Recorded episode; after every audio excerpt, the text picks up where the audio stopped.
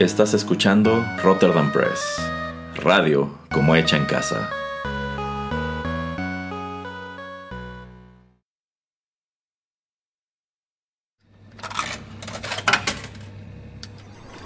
Los videojuegos han deleitado tus sentidos en la pantalla y ahora lo harán en la radio a través de su música. Descubre por qué los videojuegos se han convertido en una manifestación más del arte. Inserta una moneda y acompáñanos. Esto es 8 bits.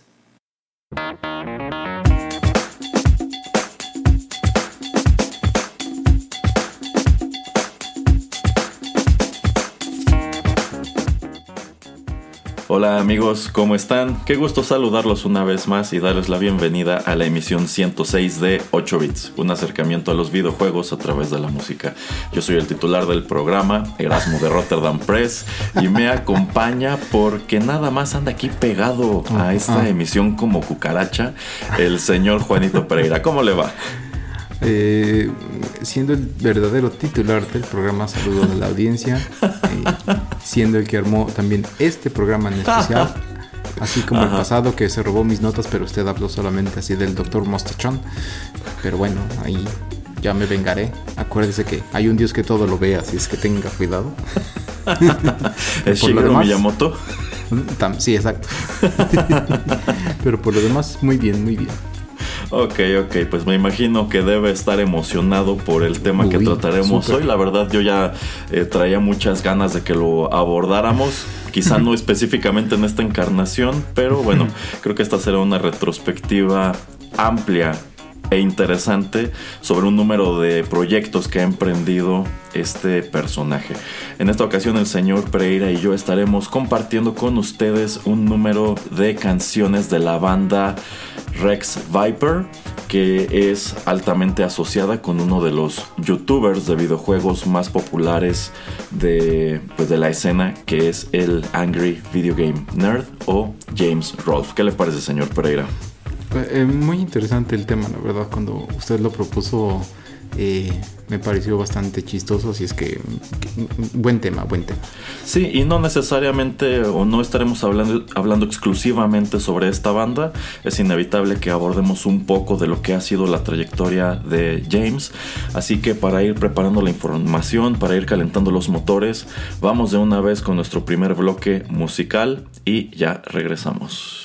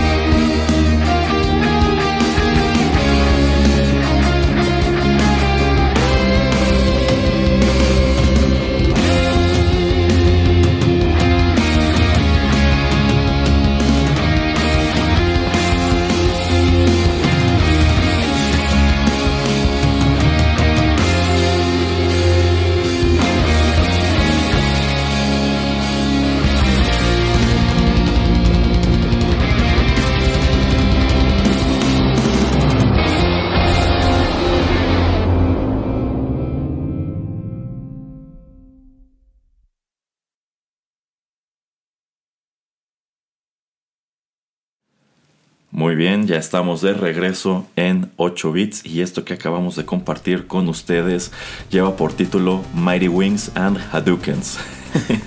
Esto corrió a cargo de la banda Rex Viper. Ellos lo colocaron en el canal de YouTube de Cinemassacre en 2020. Es como tal eh, el primer sencillo o la primera canción con la que debuta este conjunto en YouTube.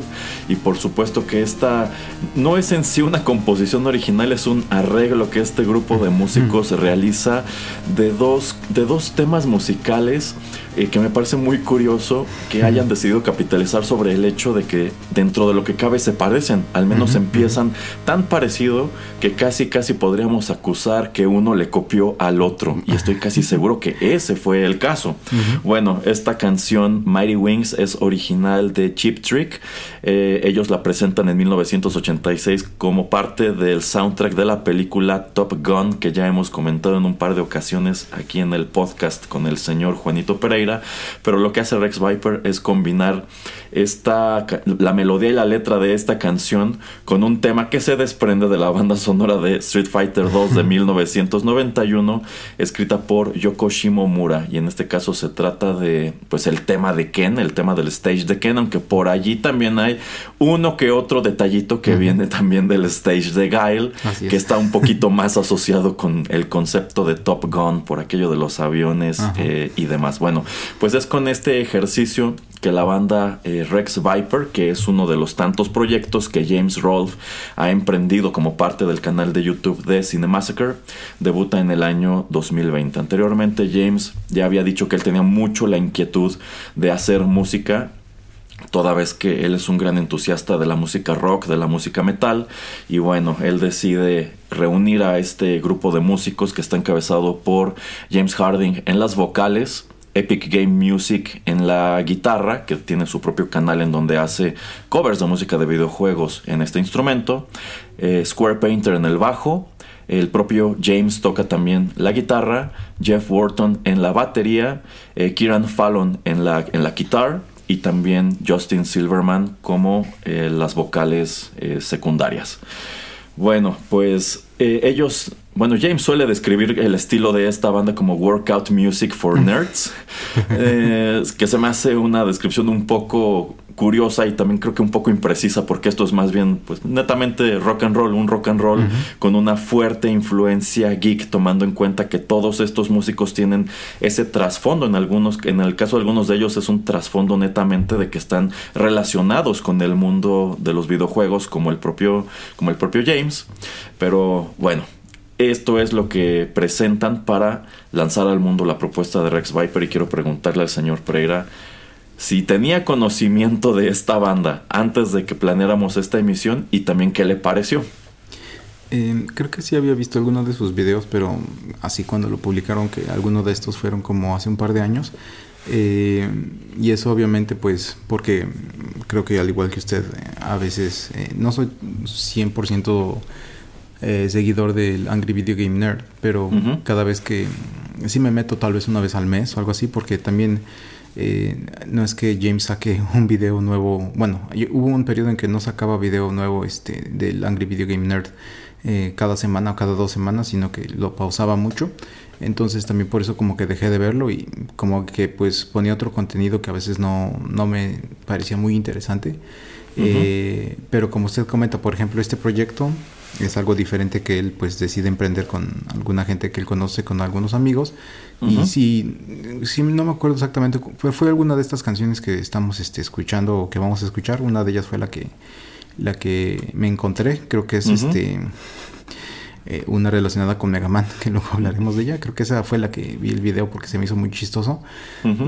pero nada más eso, o sea, no, no sabía exactamente. Yo sabía que James tocaba la guitarra o que le gustaba, que tenía afinidad y también me gusta que pues a, través de también su canal de YouTube, él, eh, y ya tal vez hablaremos después de esto, es que pues le gusta emprender otro tipo de cosas, ¿no? Así como también crear su propio videojuego o también hasta estos episodios del Angry Video Game Nerd, ponerlos en, un, en DVDs y en colecciones y pues tú lo puedes comprar en línea y todo ese tipo de cosas, eso también se me hace interesante, ¿no? Porque pues él busca también maneras también de generar dinero a través de pues esta imagen o de esta empresa o como queramos llamarlo que ha creado eh, pues a través de este canal.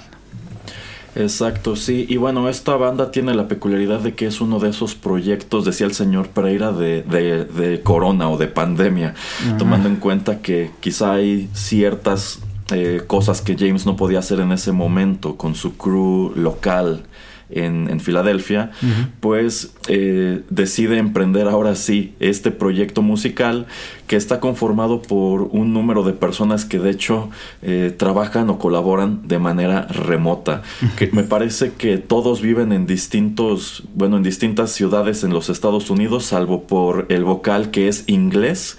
Entonces, eh, digo, este tipo de colaboraciones son relativamente comunes en, YouTube, en donde cada quien graba su parte y posteriormente ensamblan todo en postproducción y se encargan de que funcione.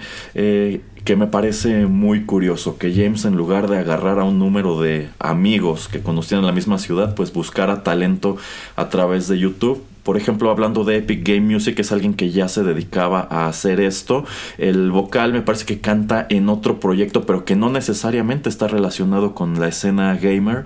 Pero también tenemos este a Square Painter, que es eso, es un pintor, hace pinturas inspiradas en videojuegos y pues da la casualidad de que también toca el bajo, le invitan a participar acá.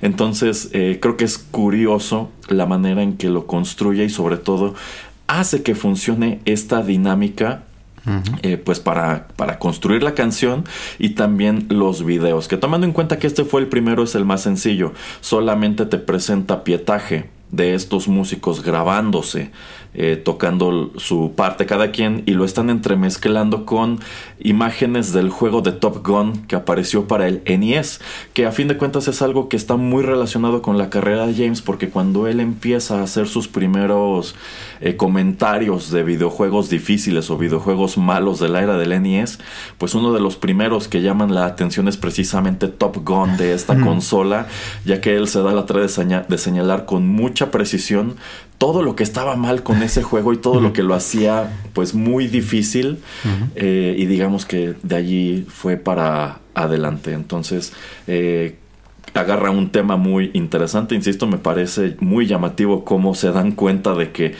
el arranque de Mighty Wings y el tema del stage de Ken son prácticamente idénticos y ya sobre eso se sueltan a construir esta, esta canción.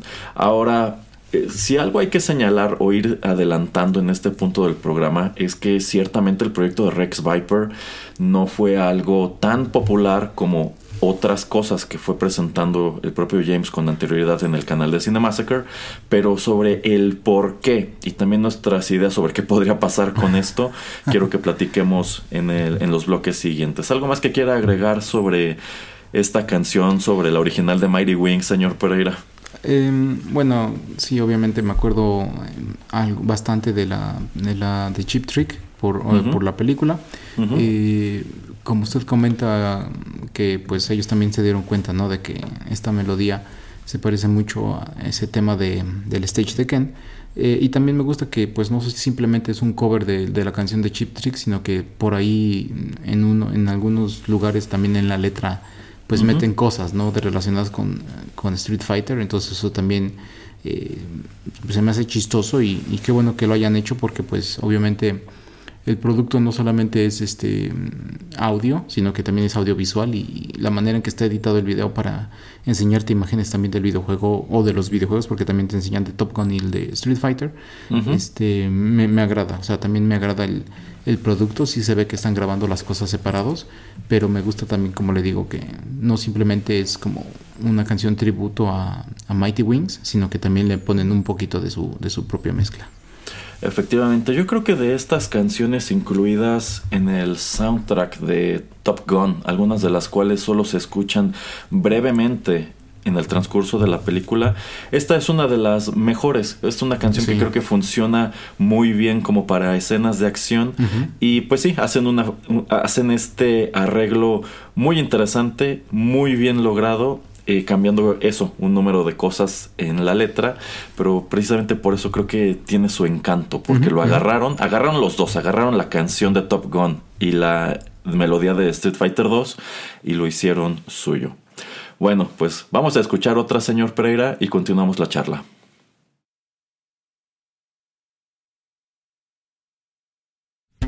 This tiger sure rose up to the challenge of its rivals, had the guts, got the glory, went the distance, now it's not gonna stop.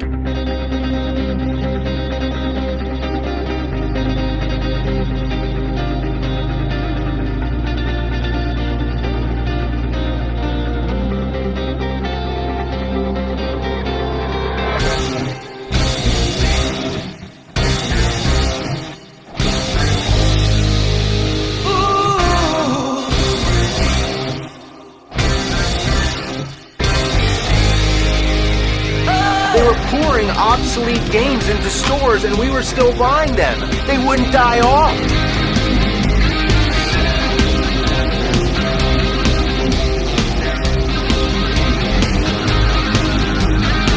They managed to coexist with the Game Boy.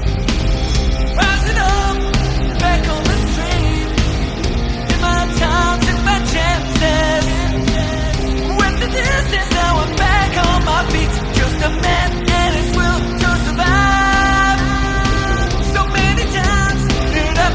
You trade your passion for glory. Don't lose your grip on the dreams of the past. You must fight just to keep them alive. I have the tire, it's the thrill of the fight. Rising up to the challenge of our rival.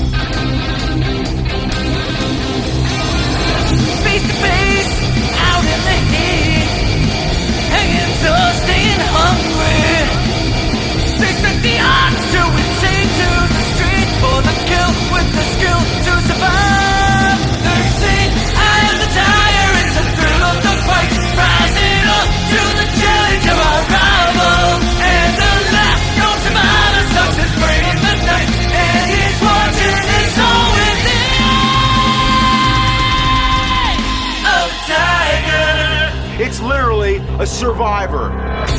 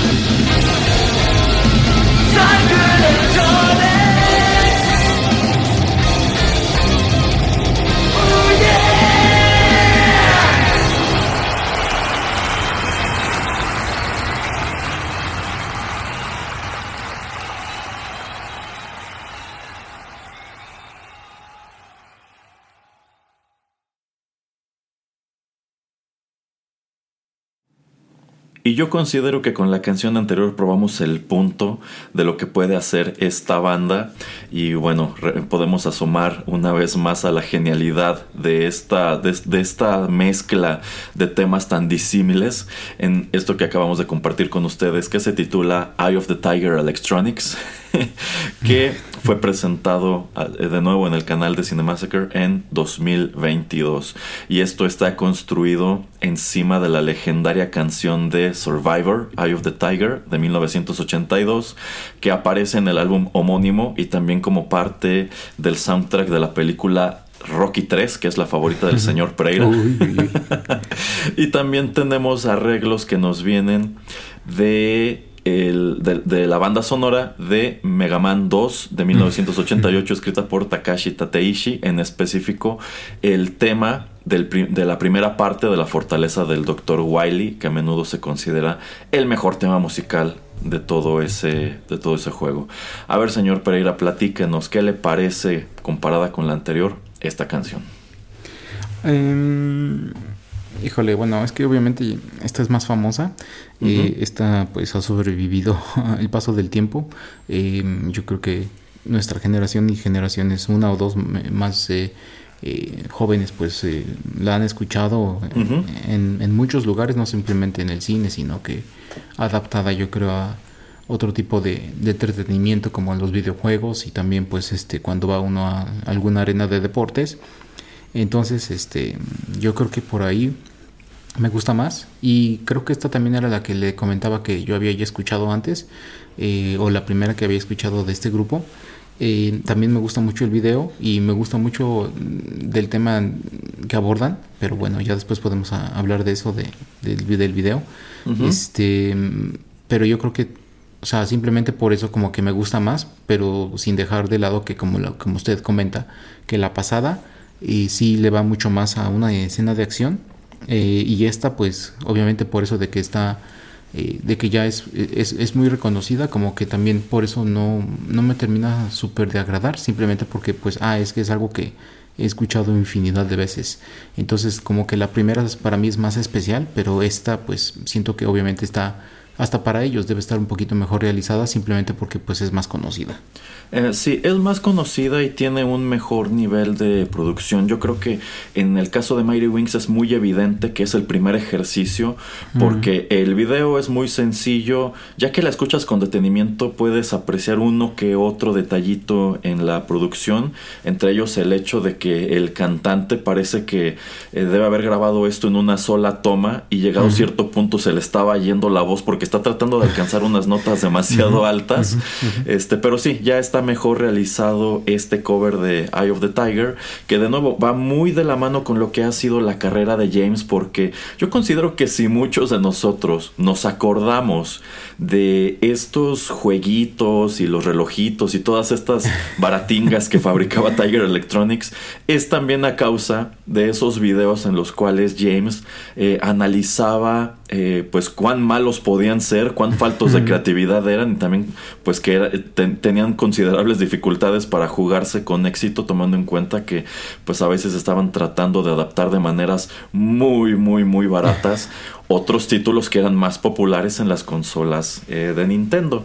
Y aquí, señor Pereira, quiero que hagamos una pequeña retrospectiva a lo que ha sido, pues como tal, el Angry Video Game Nerd, que es la faceta más popular de James, quien es originario de la ciudad de eh, Filadelfia en el estado de Pensilvania. Él nace en 1980 y desde muy joven pues agarra gusto por todas las cosas que lo conocemos, los videojuegos y las películas. De hecho, él estudia como tal producción cinematográfica. No recuerdo en qué universidad, pero es también allí en, Filadelfia, que es en donde conoce a alguien que será muy importante para su carrera más adelante, que es Mike Matei. Ya que, eh, y también eh, Kyle Justin, que es quien escribe el tema de el primero es el Angry Nintendo Nerd, después es el Angry Video Game Nerd, que hasta la fecha se escucha pues cada vez menos en sus videos, pero al menos al principio en todos este, podíamos escuchar el tema del Angry Video Game Nerd. Eh, pero bueno, el hacia el año 2004 decide crear a este personaje eh, y a través de él señalar las deficiencias de juegos que lo frustraron en su infancia, así como nos frustraron a muchos de nosotros, eh, y empieza a colocarlas en internet. Y esto digamos que termina de explotar cuando algunos de estos videos que él colocaba primero en el canal de Cinemassacre en exclusiva, pues llegan a YouTube, que es una plataforma con un público más grande, y reseñas como la de Castlevania 2, como la de Top Gun eh, y bueno, otras tantas, la de Ghostbusters este, y demás, pues se encargan de catapultarlo a una suerte de temprano estrellato de, de, YouTube. Y pues de allí para adelante este es un concepto que él ha seguido explotando. Llegado a cierto punto pasa de ser el Angry Nintendo Nerd al Angry Video Game Nerd. Él dice que primero porque tenía miedo de atraer la ira de Nintendo por estar usando su marca. Y segundo porque se dio cuenta de que al ser solamente el Angry Nintendo Nerd estaba limitado a analizar solamente consolas de Nintendo y juegos que hubieran aparecido para ellas. Entonces al convertirlo en el Angry Video Game Nerd, digamos que se abre un panorama muchísimo más amplio en donde ya entran pues estas consolitas de Tiger Electronics. Quiero preguntarle al señor Pereira aquí si alguna vez tuvo una. No sé si de Tiger Electronics, pero em, estoy seguro que por lo menos tuve una y me gustaba mucho que era de eh, un avioncito que em, obviamente iban eh, apareciendo en la pantalla este pues eh, como a naves alienígenas y uno les, les disparaba y si era este tipo de, de vista este como este tercera persona y usted estaba atrás de la nave y entonces se movía en tres posiciones y es dependiendo de dónde viniera el, el, enemigo para pues poder dispararle. Y también como muestran en el video y como pues usted debe de saber que si movía un poquito el, este este este aparato pues se veía ahí este donde estaba marcado, ¿no? Donde podía moverse, porque nada más era muy limitado, obviamente, el número de, de, cosas que podían pasar en la pantalla y también era muy limitado el número de enemigos y cosas que te podían, eh, pues, aparecer. Simplemente creo que también iba, este, nada más como que la dificultad era que también iba a ir, iba más rápido en cierto punto, pero como que nada más eso. Este, pero me gustaba mucho, entonces sí lo, sí lo jugué por un tiempo y si me apura debo de tener, todavía lo debo de tener por ahí.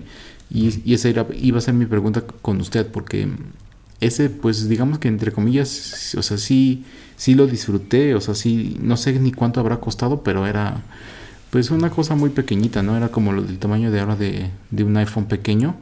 Este y pues sí, o sea, sí lo disfruté el tiempo que le duró la batería. sí, bueno, no estoy seguro de que alguno de los que nosotros tuvimos fueran precisamente de Tiger Electronics, pero sí, a nosotros, a nosotros igual nos tocó tener eh, las imitaciones. De hecho, yo recuerdo mucho uno que era una, bueno, era un Pac-Man pero con este tipo de, vamos a ponerlo entre comillas, gráficos. este, pero yo creo que precisamente para darle la vuelta, este no era Pac-Man, era Pac-Fish. Entonces, oh, esta bolita de Pac-Man eh, le ponían atrás otro como moñito para que pareciera un, pues eso, un pez.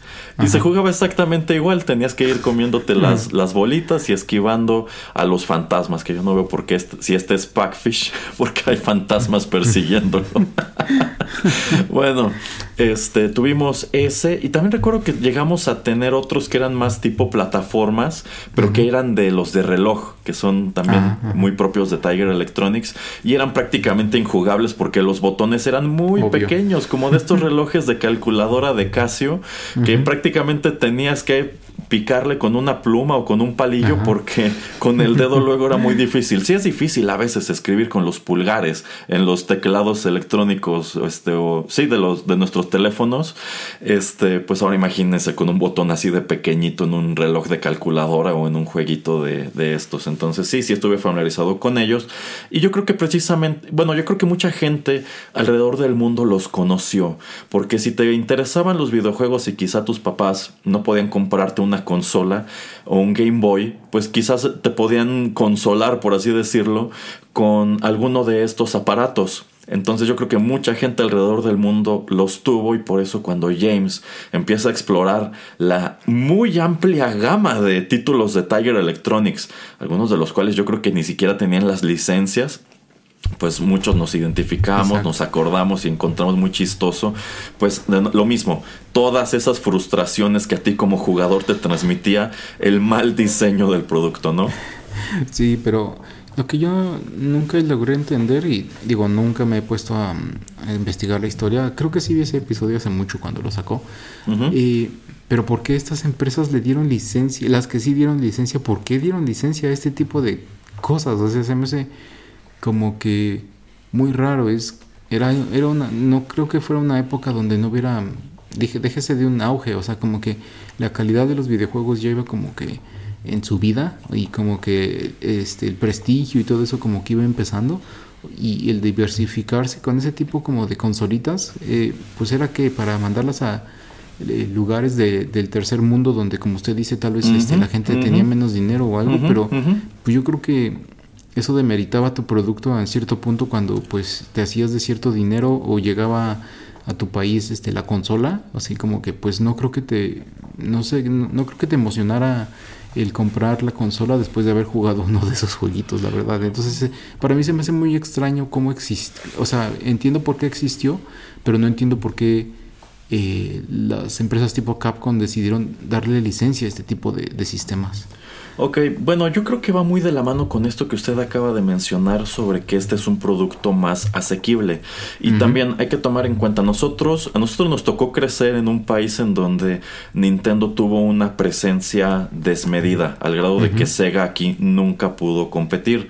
Eh, yo creo que muchas de estas empresas, no necesariamente las que estaban trabajando para Nintendo, pero otras, que querían eh, hacer títulos spin-off en el terreno de los videojuegos para aprovechar ese boom noventero de consolas como el NES, el Sega y, y demás, pues quizá encontraron una alternativa más económica y más fácil de distribuir que fue que fueron estos jueguitos de Tiger Electronics que eh, usted lo señaló muy bien quizás estaban más pensados en el tercer mundo que en el que en Estados Unidos. Quizá pensaron pues sí vamos a vender en Estados Unidos pero si mandamos un lote de estas cositas no lo sé a Camboya a Tailandia a Mongolia que son terrenos en los cuales quizá no hay poder adquisitivo para comprar un NES o un Game Boy pues la gente sí va a comprar estos. Porque estos, estos títulos, usted se acordará, eh, muchas veces no nos los compraban en una tienda departamental o un supermercado. Casi siempre eran en el tianguis en el caso de nuestro país.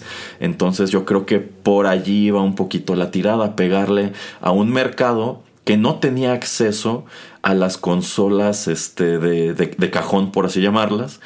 Y de allí que fueran tantos títulos, de allí que hubiera tanta variedad y este y pues que hayan llegado tan lejos, ¿no?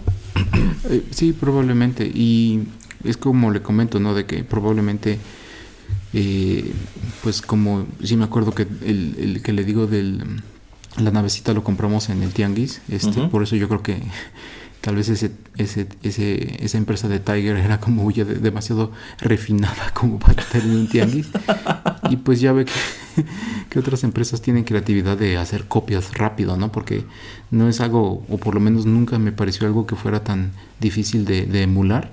Entonces, pues yo creo que sí había manera como muy fácil de copiar este tipo como de, de sistemitas de, de jueguitos, eh, por lo cual yo creo que sí, existieron infinidad, cantidad eh, loquísima de, de, este tipo de cosas y no sé usted, pero por lo menos yo sí recuerdo habérmelo llevado a la escuela una o dos veces. Ah, sí, yo también. Bueno, de hecho era muy común que te lo llevaras a la escuela y pues, también era muy común que te lo confiscaran, porque era de esas cosas que estaba prohibido llevar a la escuela. O sea, dependiendo, había escuelas en donde no te dejaban llevar como tal juguetes, o sea, juguetes de tu casa como figuritas y demás pues no te dejaban llevar este porque bueno podían dar pie a situaciones muy problemáticas como que se te perdiera y tus papás fueran a reclamar que dónde quedó y quién se lo robó etcétera etcétera. Pero sí eh, efectivamente creo que Tiger era un poquito más refinado que estos que nosotros comprábamos en el Tenguis o en el mercado. Bueno vamos a escuchar otra canción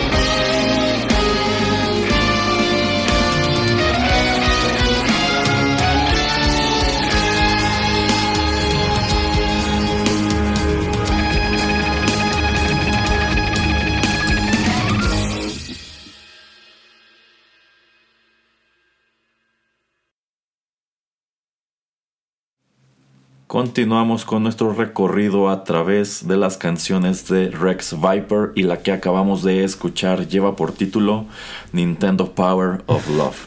Ellos colocaron esto en YouTube en 2021 y una vez más es una amalgama de cosas distintas. Eh, bueno, en este caso no tan distintas, ya que ambas se desprenden del mismo producto. Eh, esto reúne eh, un número de motivos del tema principal de Back to the Future, escrito por Alan Silvestri en 1985, y también la canción Power of Love de Huey Lewis and the News, que ellos presentan como parte del soundtrack de esta misma película en ese mismo año y que termina por convertirse en un gran hit en la radio de los Estados Unidos. Y me parece interesante que James haya decidido abordar estos temas a través de Rex Viper, ya que aquí encontramos un, otro juego que fue muy, eh, muy popular en uno de los videos que él hizo en los inicios de su carrera, que fue eh, la adaptación de Back to the Future en el NES, un juego que tenía muy poco o casi nada que ver con la película, más allá de que tenía el título y se supone que el personaje que tú controlabas era Marty McFly en un número de situaciones que tampoco tenían que ver con, con la película, es decir, no seguía los eventos. Se sentía como algo totalmente genérico. Un juego que igual nosotros nos identificamos cuando James lo analiza porque quienes llegamos a asomar a él atraídos por el título Back to the Future, pues nos llevamos el chasco de que era prácticamente injugable y no tenía nada que ver más allá de eso, de que tenía este el título y por allí este pues nada más uno que otro motivo de la canción de, The Power of Love, pero pues tan acelerado que no se podía entender. Que me gusta que en esta versión de Rex Viper decían incorporar ese riff muy acelerado, como se escuchaba en el NES. Porque al menos yo me enteré a través del video de James que esa música súper molesta del juego era el riff de The Power of Love pero demasiado acelerado. Yo me imagino que lo aceleraron para no tener que pagar los derechos de la canción también. Y pues James le dio a todos los puntos. O sea, yo sí llegué a. Sí me llegaron a rentar este en el videocentro. Y sí, cuando lo metimos al NES y nos dimos cuenta de lo que era, dijimos: es que esto no, es, no tiene nada que ver con volver al futuro. yo, yo estaba imaginándome, no, pues vas a huir de, de, estos este, terroristas que matan al Doc Brown, este, vas a pelear con Beef o vas a subirte a la patineta voladora y no, nada de eso ocurre, nada de eso ocurre en el juego, pero también es alusivo al menos a nivel este título, a Nintendo Power, que es otro producto muy de Estados Unidos relacionado con la era del NES, que James también tiene el video en el cual señala que era una revista pues cuya intención era nada más que tú como niño llamaras a la hotline de Nintendo Power que era carísima, en donde según te iban a dar tips muy útiles para que avanzaras en los juegos de Nintendo y demás. Y pues claro que fue un gran chasco también. ¿Qué le parece a esta canción? ¿Qué le parecen todos estos temas, señor Pereira? Y sí, bueno, Power of Love también es esa canción ochentera que sí me acuerdo y que uno cuando pone o cuando sus papás ponían la radio pues sí le escuchaba este no es de mis favoritos de la época, pero digo, no es que también me desagrade. Em, lo que usted comenta de, Nintendo Power, pues es muy chistoso, ¿no? Porque em, en la Club Nintendo hablaban, pues, si no maravillas, sí hablaban bien de ella y también pues tenían como que ciertas alianzas con ellos, entonces eso también pues chistoso, ¿no? Que nunca sentí que la Club Nintendo te tratara de vender algo más que la revista, que qué bueno, la verdad. Sí, sí, sí. Pero sí, la Nintendo Power, eh, me acuerdo haberla visto pues sí, más que nada anunciada en, en los panfletitos de, de, los videojuegos, ¿no? Sobre todo en, el del Super Nintendo. Eh, nunca tuve una en mis manos, entonces no, no, no sé la verdad qué tal qué tal fuera su contenido y como usted dice, pues el empujar a otro tipo de cosas o servicios.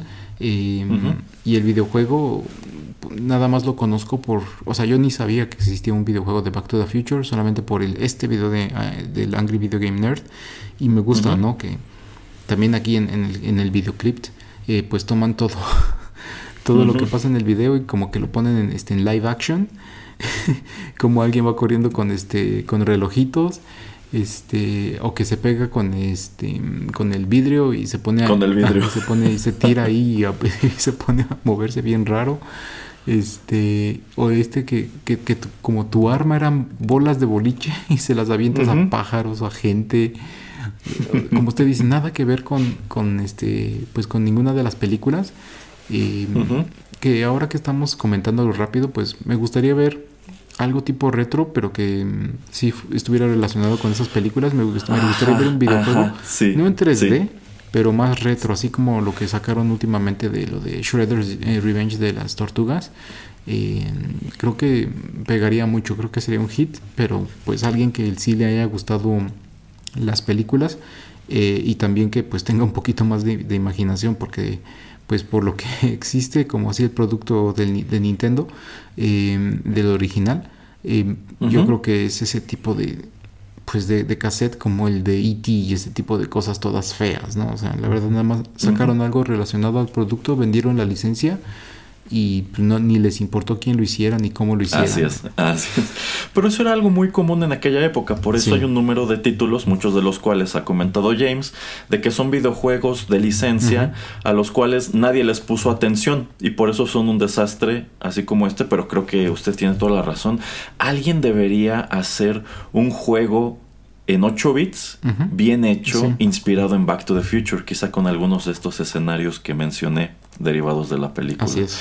Bueno, pues más allá de esta asociación de eh, este tema con Back to the Future y con los videos de James, aquí quiero que platiquemos solo por encimita de algunos proyectos alternativos este, que ha realizado James al al Angry, al Angry Video Game Nerd.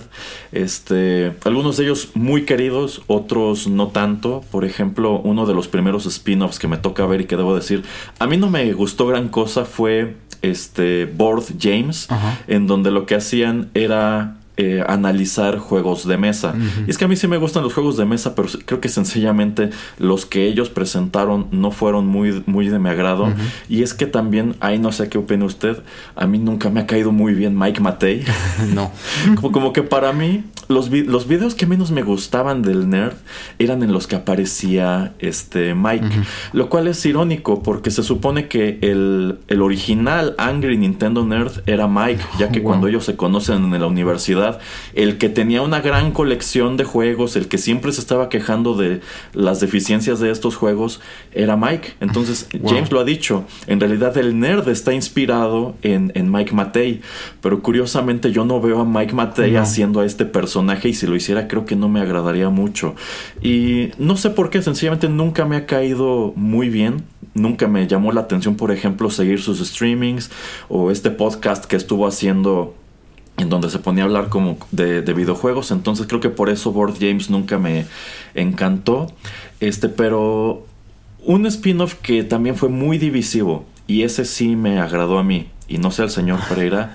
y que está muy asociado con, bueno, digamos que prácticamente Rex Viper se desprende de lo que ocurre con él, fue Rental Reviews, que no tengo el dato de en qué año empezaron a hacerlo, pero bueno, es que James este, paralelo a todos estos eh, trabajos relacionados con videojuegos, algo que también me encantaba, bueno, me encanta de él, es su análisis de películas. Por ejemplo, todos los octubres lleva a cabo este ejercicio de Cinemassacre Monster Madness, en donde habla de películas de terror y de algunas de ellas muy a profundidad. Y yo siempre he admirado mucho su capacidad de análisis. Yo creo que sabe desmenuzar, comentar.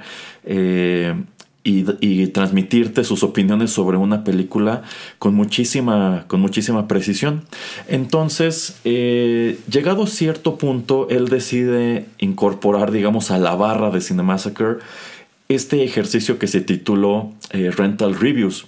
Eh, y yo creo que sobre todo partiendo del hecho de que él construyó como tal, me parece que es en el sótano de su casa, una especie de, pues de videoclub reto, retro, un lugar que se ve muy ochentero, en donde él tiene almacenada su gran colección de películas, pues algunas de ellas todavía en VHS y demás, las mismas películas que a veces suele comentar en Monster Madness, pero ya no hacer esto por su cuenta, sino que decide incorporar a un elenco de personajes que en ese momento estaban trabajando tras bambalinas en los videos del Angry eh, Video Game Nerd, que fueron este, Justin Silverman, Kieran Fallon y también este, Tony Piluso o Tony from Hack the Movies.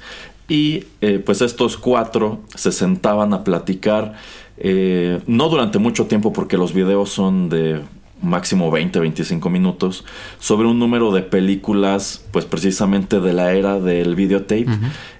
Y bueno, cuando empiezan a hacer este ejercicio, la verdad es que a mí me gustó.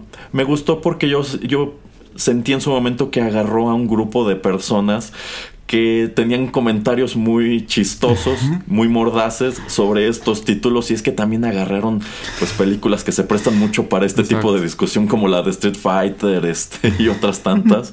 Entonces a mí me gustó mucho eh, este ejercicio de rental reviews, eh, por ejemplo, que tenía su intro como si fuera de un infomercial en la televisión de regreso en los, en los 80 este, y demás, y que hacían como tal el sketch de que si era una conversación aleatoria en una tienda que estaba administrando el propio James. Entonces, a mí, me, a mí me gustaba, no sé usted, señor Pereira. Mm, sí, eh, como comento, ¿no? Que llegó un tiempo, había una temporada donde eh, pues eh, el, James no sacaba tantos videos del Angry Video Game Nerd. Eh, y de hecho como que siento que se enfocó bastante en, esto de rental reviews porque o sacaba una a la semana o una este, o dos cada semana sí sí sí, sí. y estaba buscando el dato medio me acordaba que había sido como en 2019 pero no fue en 2018 que empieza a hacer esto porque yo me acordaba que había sido no muchísimo antes de la pandemia Em, y como usted dice, ¿no? O sea, es una buena idea. Pues tengo una colección grande, lo quiero hacer.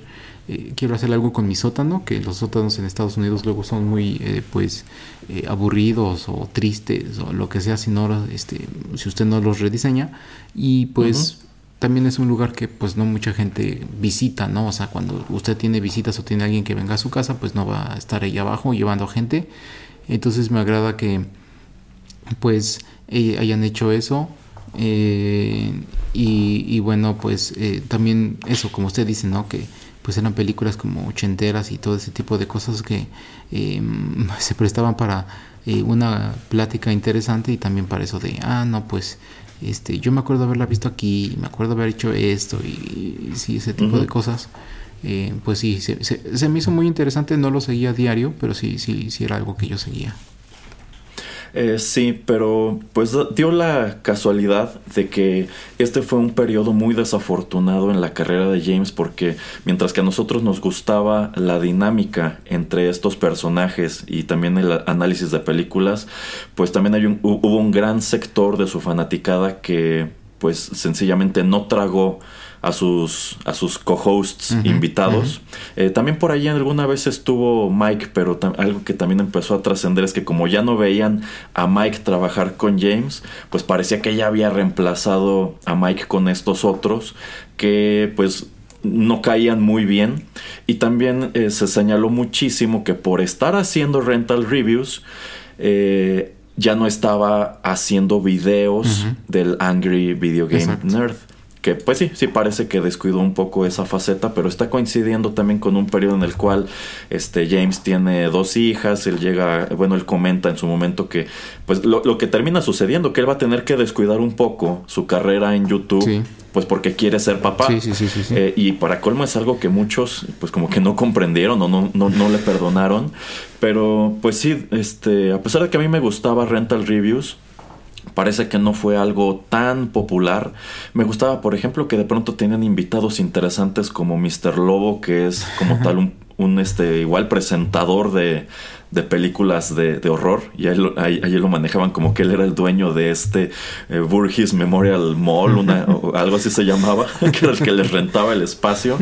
Este, entonces sí, sí, a mí, a mí sí me agradaba mucho el ejercicio pero yo creo que sobre todo porque ya nos estábamos adentrando a esta cuestión de la pandemia y algunos de los últimos episodios de Rental Reviews ya los hacían pues cada quien desde su casa, pues deciden ponerle fin, pero es derivado del hecho de que cancelan Rental Reviews, que yo creo que James dice, bueno, pues acaba de abrir esta ventana de oportunidad para hacer la banda que siempre quise tener. Y de allí surge Rex Viper. Y saltan precisamente del elenco de Rental Reviews, este Kieran, que en los primeros videos de la banda toca este, la guitarra, y también Justin, que es quien se encargaba de producir estos videos y se encargaba de las segundas vocales, aunque hay partes en donde yo digo, creo que realmente no está cantando, creo que nada más este, nada más está colgando un poquito de todo esto. Pero pues desgraciadamente la presencia de estos dos que no gustaron gran cosa en Rental Reviews, pues es algo que le viene a pegar a Rex Viper porque dijeron, pues parece que nada más no nos deshacemos de, de esto, de esta gente. Pero bueno, sobre un poquito de lo que ha sido la debacle de Rex Viper quiero que platiquemos en el siguiente bloque. ¿Algo más que quiera agregar, señor Pereira, antes de continuar? Eh, nada, más quería preguntarle a usted si usted cree que eh, regrese a Rental Reviews y también, obviamente, entiendo por qué como que se inclinó a hacer esto, porque pues, obviamente, hacer estos videos de Angry Video Game Nerd y pues eh, que él hace todas las, las animaciones y todo en, en Photoshop y tienes que pues obviamente grabarte jugando el juego no solamente una vez sino muchas veces como para pues también tener un guion, pensar en qué guion vas a, poner, etcétera. O sea, es, es, es, un trabajo que sí te vas a tardar, no sé, este 40 horas en sacar un video, mínimo, 40, 50 horas. Y hacer uno de estos rental reviews, como usted dice, pues el intro lo haces solamente una vez y pues el hablar de la película, pues que te tardarás, como usted dice, media hora, pero entre no me acuerdo si había cortes o ediciones, pero pues si no lo sabía, pues en media hora sale y si no, pues en una o dos horas máximo ya, ya está, ¿no? En lugar de tardarte toda una semana como trabajo de tiempo completo, pues, eh, o sea, obviamente era más eficiente y si a la gente le gustaba, pues, y atraía suficiente gente eh, que la viera para que, pues, él tuviera cierta remuneración, pues, adelante, ¿no? Eh, sí, sí, bueno, estas charlas de Rental Reviews ha trascendido que estaban altamente editadas, o sea, al parecer eran charlas muy largas que recortaban para que se ajustaran a la duración que James quería y por eso cuando las vuelves a ver sientes que podían haberle sacado muchísima más carne a algunos de estos títulos pero por cuestiones de tiempo es algo que ya no viste. Bueno, pues vamos a escuchar la última canción de nuestro programa.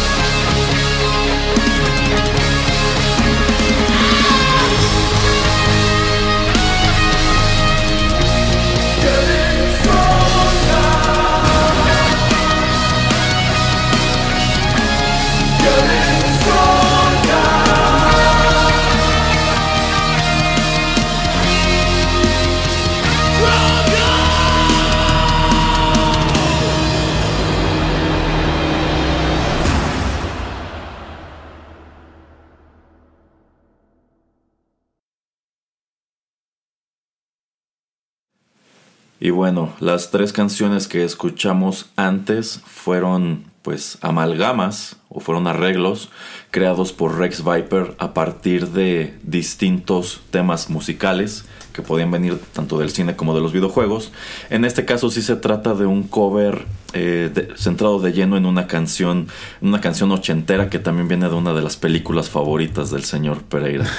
Lo que acabamos de escuchar se titula Hearts on Fire. Rex Viper colocó esto en YouTube también en 2022 y esta es una canción original de John Cafferty de 1986 que se escribe en específico para el soundtrack de la película Rocky 4. Eh, James a lo largo de los años ha dicho que es un gran entusiasta de la franquicia Rocky. A mí me parece interesantísimo cada vez que lo aborda y también cómo se ha ido a buscar un número de locaciones relacionadas con las películas, tomando en cuenta que gran parte de ellas se filmaba en Filadelfia, pero en el caso de Rocky 4 pues fue al extremo de buscar cuál era la montaña por la que iba corriendo Sylvester Stallone durante este montaje de entrenamiento de Hearts of Fire. y es muy interesante todo lo que tuvo que hacer, toda la investigación que tuvo que hacer para encontrar el lugar. Y para cómo deja un enorme misterio porque en la película eh, Sylvester Stallone trepa hasta la cima de la montaña. Pero lo que constató él cuando fue a este lugar es que es imposible llegar a la cima de la montaña a menos que sea trepando una parte muy peligrosa. Entonces quién sabe cómo le hicieron en su momento. Bueno, este. Debo decir eh, que en una nota personal, esta es la canción o el cover que más me gusta de Rex Viper porque a mí siempre me ha encantado esta canción de Rocky 4.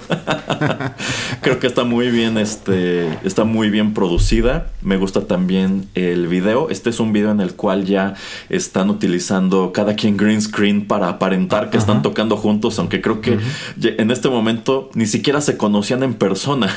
Oh, este, entonces eh, para mí, de lo que ha arrojado Rex Viper hasta ahora es lo más satisfactorio. No sé a usted qué le parezca, señor Pereira. Sí, sí me gusta eh, mucho. Eh, em, híjole, creo que de todas las canciones que, que, trajimos em, nuevamente, em, también es de las que más me gusta. Y sí, de hecho sí me gusta esta, esta Rocky 4. Yo creo que me gusta mucho porque ha de haber sido la primera con la que me topé en, el, en, el, Canal 5. Em, y obviamente era pues la que se veía más reciente. Entonces yo creo que em, me termina gustando pues por, por eso. Así como por ejemplo Rambo 3 es la que me, gustó mucho por mucho tiempo. Este, porque pues obviamente la primera y la y de la, primera de, las dos franquicias, la de Rocky y de Rambo, pues totalmente es algo diferente. Es otro tipo, necesitas como que tener otro tipo de experiencia, otro tipo de edad para disfrutarlas. Em, pero sí, o sea, esta canción también la utilizan, yo sé, mucho en, en, estadios de fútbol y en otros lugares. Entonces también como que sí la he escuchado mucho. No, no me desagrada, no, no siento que esté choteada porque de hecho, esta no en la radio casi nunca la escucho. La, la de Power of Love, este sí más. la de Eye of, the Tiger también, pero esta casi no. O sea, esta así como le digo, la escucho simplemente en ciertos lugares. Em, y creo que sí está muy bien realizada por, por este equipo, este integrante de, estos chicos, señores en, esta banda.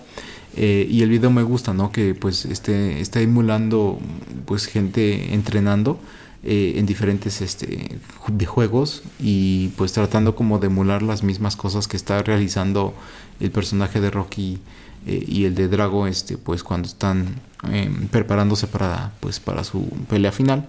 Em, también que ponen lugares, este, juegos donde están ahí escalando montañas, que eso también se me hace chistoso. Creo que uno de ellos es el juego de Cliffhanger, precisamente. Eh, puede ser.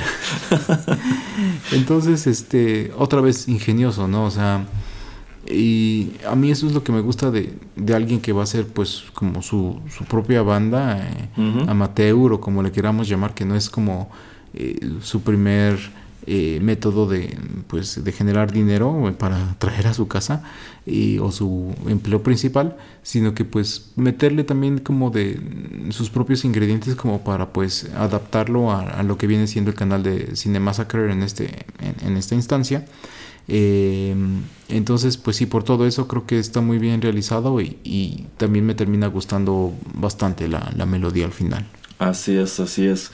Pero bueno, eh, a pesar de que hemos dicho muchas cosas positivas sobre Rex Viper a lo largo de esta emisión, pues eso yo creo que deja en evidencia que somos, de, somos parte de una minoría que sí ha disfrutado la música de este conjunto, porque lo cierto es que eh, esta banda ha sido uno de tantos proyectos que ha emprendido James Rolfe en los últimos años que sencillamente no han sido del agrado de su vieja fanaticada, que pues parece que quieren que lo único que haga es constantemente Angry Video Game Nerd y no le quieren dar la oportunidad a otra cosa, y a veces no tanto por James, sino por las personas con las cuales se ha involucrado para hacer eh, todo esto.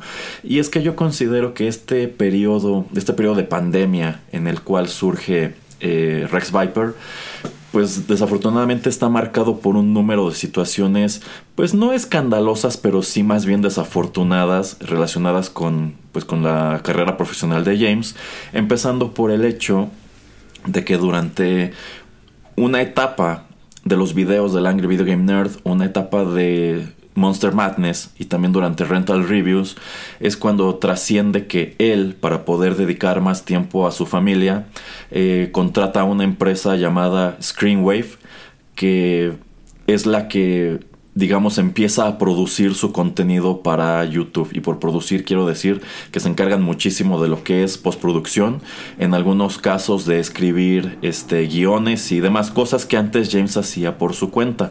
Para mí son fascinantes estos videos en donde James antes se sentaba a platicarte una hora, hora y media de todo el trabajo detrás de cámaras de los videos clásicos del Nintendo Nerd. Y pues algo que puedes constatar de esos videos es que hacer uno de estos tomaba muchísimo tiempo porque él lo abordaba de una manera increíblemente profesional. Entonces él decide contratar a Screenwave para darle la vuelta a todo esto y que otras personas se encarguen de ello. Pero esto en su momento probó ser algo muy impopular porque muchas personas sintieron que esto ya no era auténtico, porque James ya no estaba haciendo todo, sino que ya había episodios que venían más de la pluma de Screenwave eh, que de la suya. Entonces como que eso no gustó, no gusta que son precisamente eh, personas que trabajan en Screenwave quienes se suman a Rental Reviews, que como ya señalamos hay quien nada más no los, no, los tragó. Eh, y también es cuando aparece una vez más en, en Screenwave el Cinemassacre Podcast que debo decir, y quizá el señor Pereira se acuerde, a mí me, a mí me entusiasmaba muchísimo. Y me entusiasmaba porque, pues para mí James siempre ha sido algo así como una inspiración. Este, le tengo muchísimo respeto a su, a su trabajo, a la dedicación que ha tenido para con el personaje durante tantos años y cómo pues, se las ha apañado para mantenerlo muy fresco dentro de lo que cabe. Y es que en su momento, cuando, cuando todavía estábamos en el radio, yo desde entonces tenía la espinita de hacer un programa de videojuegos como este. En su momento no se pudo allí. Aquí en Rotterdam Press, pues es de lo primero que empezamos a hacer. este, entonces yo me imaginé que un podcast de Cinemassacre iba a ser algo un poquito parecido a esto que hacemos en 8 bits, pero bien hecho. hecho con la calidad de James. Pero muchos nos llevamos el chasco de que este podcast, de lo último que trataba, era de videojuegos, era de películas y era de cosas relacionadas con la carrera de James Rolfe, ya que pues para colmo creo que terminó siendo un podcast más como de parapsicología y cosas sobrenaturales, leyendas urbanas y demás, este, que fue algo muy escandaloso. Eh, por allí tuvo episodios que valieron mucho la pena, como cuando invitó este al, al Nostalgia Critic, este, pero fueron apariciones muy escuetas y esto es porque creo que el Nostalgia Critic incluso vive este, muy lejos y nada más dio la casualidad de que coincidieron en la misma ciudad, algo así. Entonces digamos que son un número de empresas desafortunadas todas las cuales terminan por cancelarse y que vienen a ser rematadas por el hecho de que el último Monster Madness que produce Screenwave, que para colmo, iban, James iba a comentar 31 eh, películas, pero internacionales todas ellas. Porque casi siempre está enfocado en películas clásicas como de Universal. Entonces él decide hacer un ejercicio en el cual va a agarrar 31 películas de otros países, entre ellos, por ejemplo, México, que quizá no son muy populares, pero que él conoce y pues las iba a colocar incluso en un servicio que en ese momento quería hacerle la competencia a YouTube no me acuerdo ni cómo se llama, pero era como que el gancho. Si quieres ver estos 31 videos de Monster Madness, tienes que irte a este otro sitio. Ya. Pero tiene un, ahí, ahí sí tiene un escándalo de que en precisamente el primer video que colocan, este trasciende que buena parte de ese comentario fue plagiado de un ensayo que estaba publicado en algún otro lugar en internet. Oh, wow. Y desafortunadamente trasciende que muchos de esos guiones tampoco los estaba escribiendo James.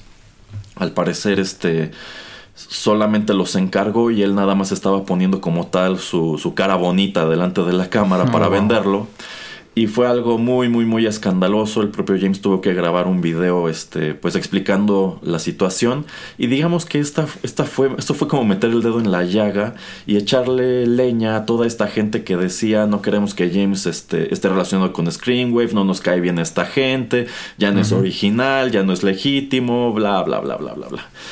Y es entre todo este vendaval que surge esta, esta banda, que como ya dijimos, pues está conformada por músicos de distintas partes del mundo.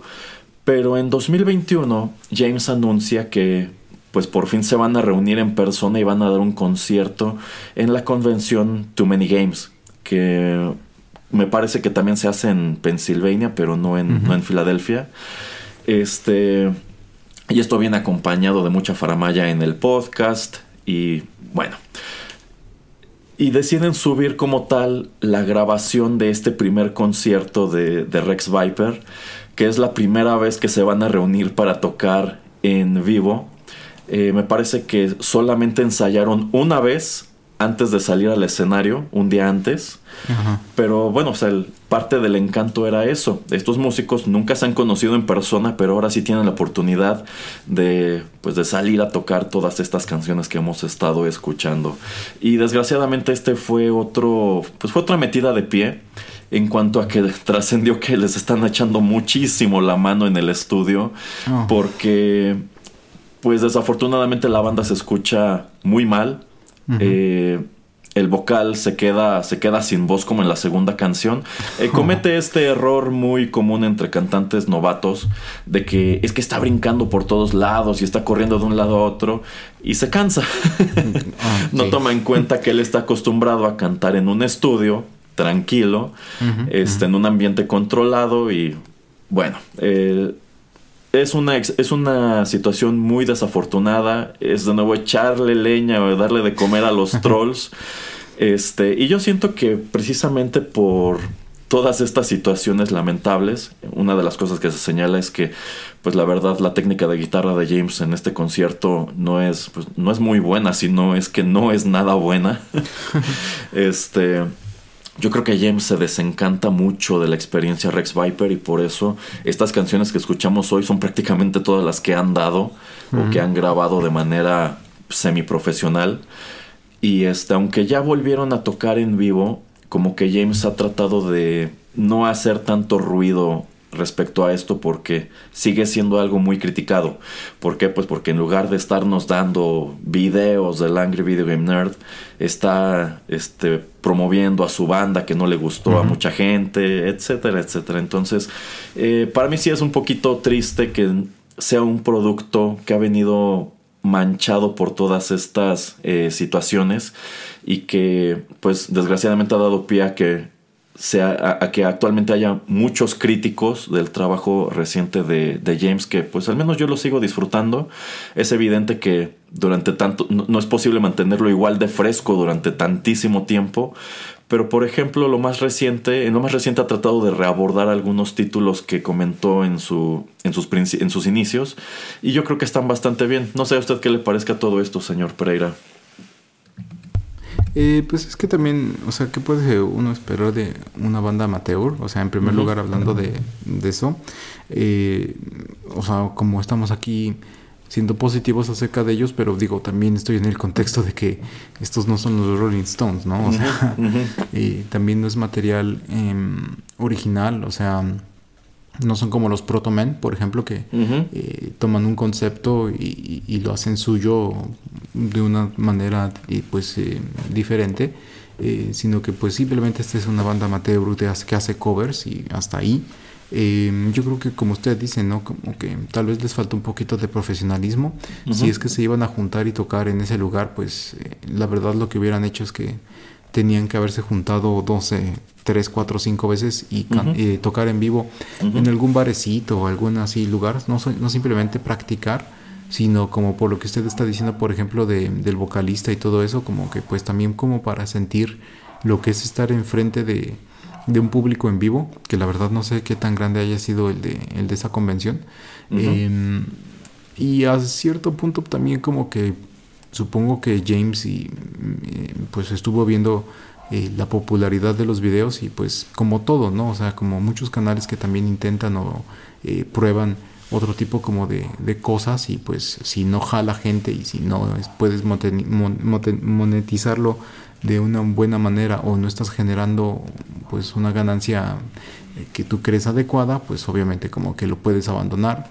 Em, yo creo que si no fuera por eso de pues también tratar de hacer dinero, pues yo creo que también él podría continuar con eso.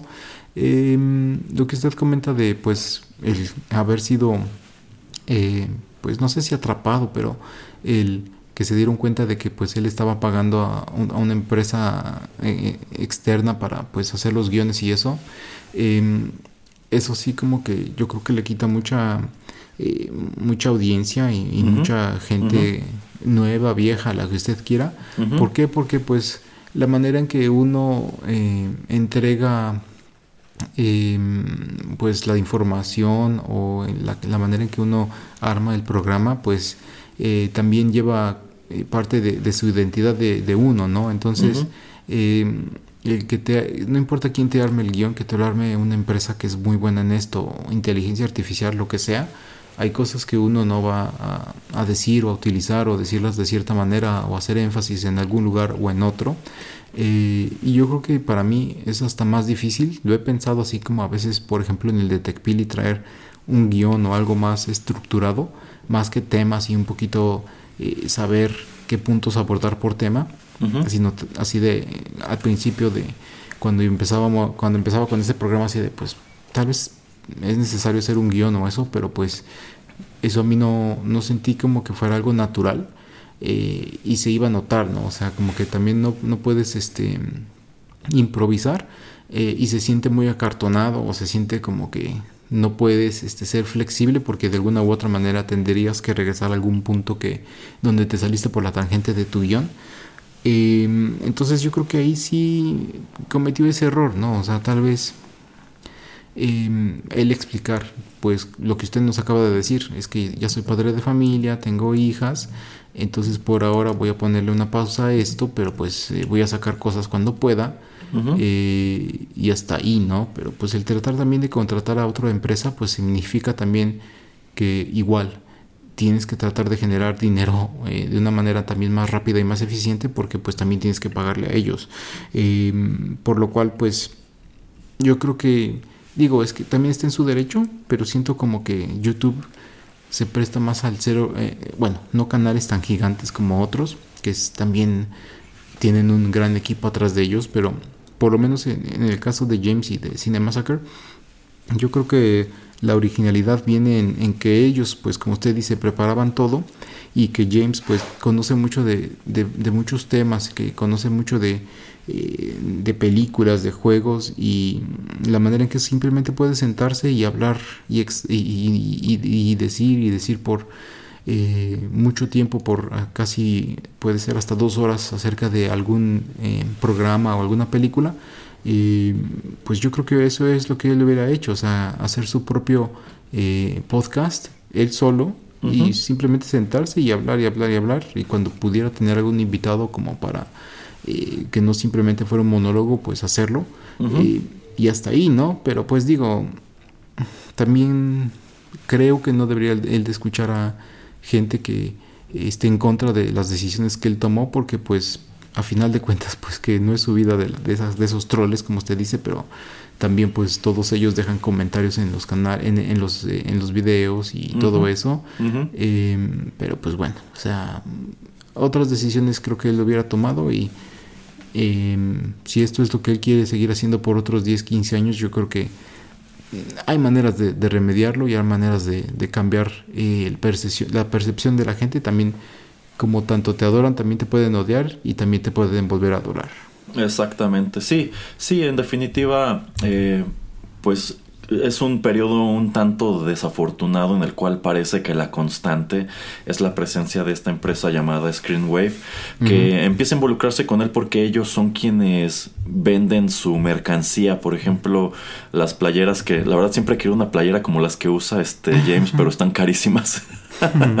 este, como que su mercancía la empieza, la empieza a manejar eh, Screenwave, pero no sé qué tanta participación siga teniendo esta empresa con los videos más recientes, sobre todo tomando en cuenta que esta empresa se hace muy grande, sobre todo porque se la empieza a asociar como se, se empieza a asociar con James, pero a raíz de todos estos escándalos, Screenwave, por ejemplo, tuvo que cancelar todos sus podcasts y al parecer se están haciendo una empresa mucho más pequeña, entonces eh, no sé, supongo que si le pegó a James, que es tan grande, pues claro que también les iba a pegar eh, a ellos. Entonces, eh, yo creo que sí se las ha apañado para apagar unos cuantos de estos incendios, sobre todo enfocándose otra vez en lo que son los videos del nerd y ya manejándolos como tal, como algo, algo retro, como que ya mirándose a sí mismo como un producto, pues un producto del ayer, tomando en cuenta que algunos videos de estos tienen ya 20 años y que pues el paso del tiempo ya es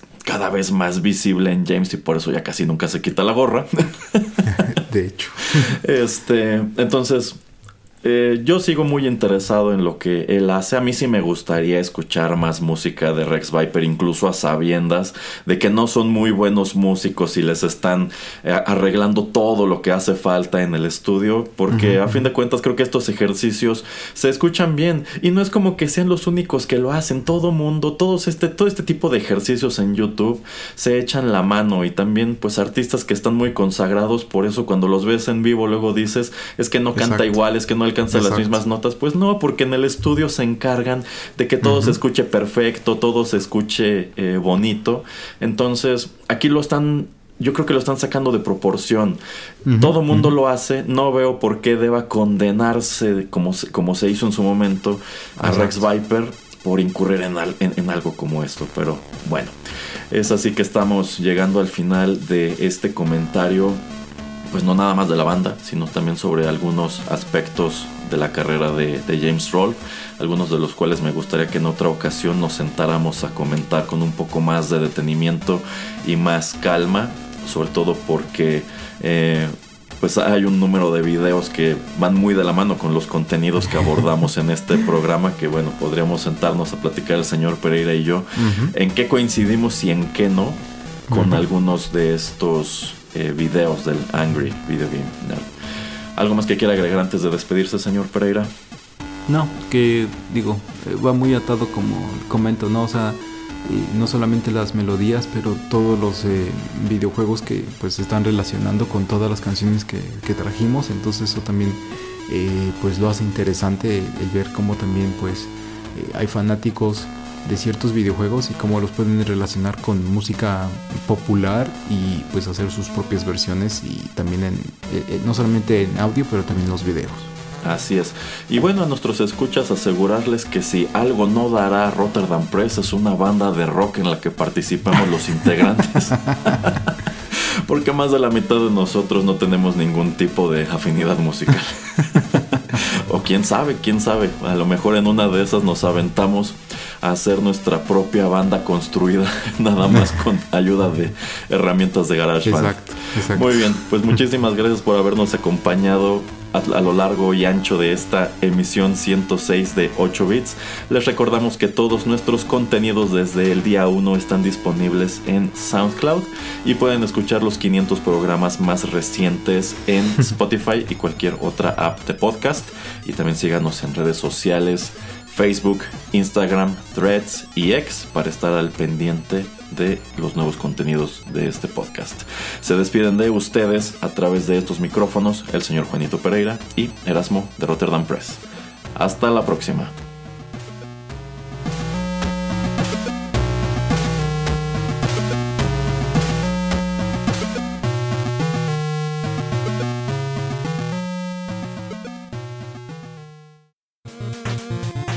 El tiempo se ha agotado, pero te esperamos la próxima semana en una emisión más de 8 Bits, un programa de Rotterdam Press. Hasta la próxima.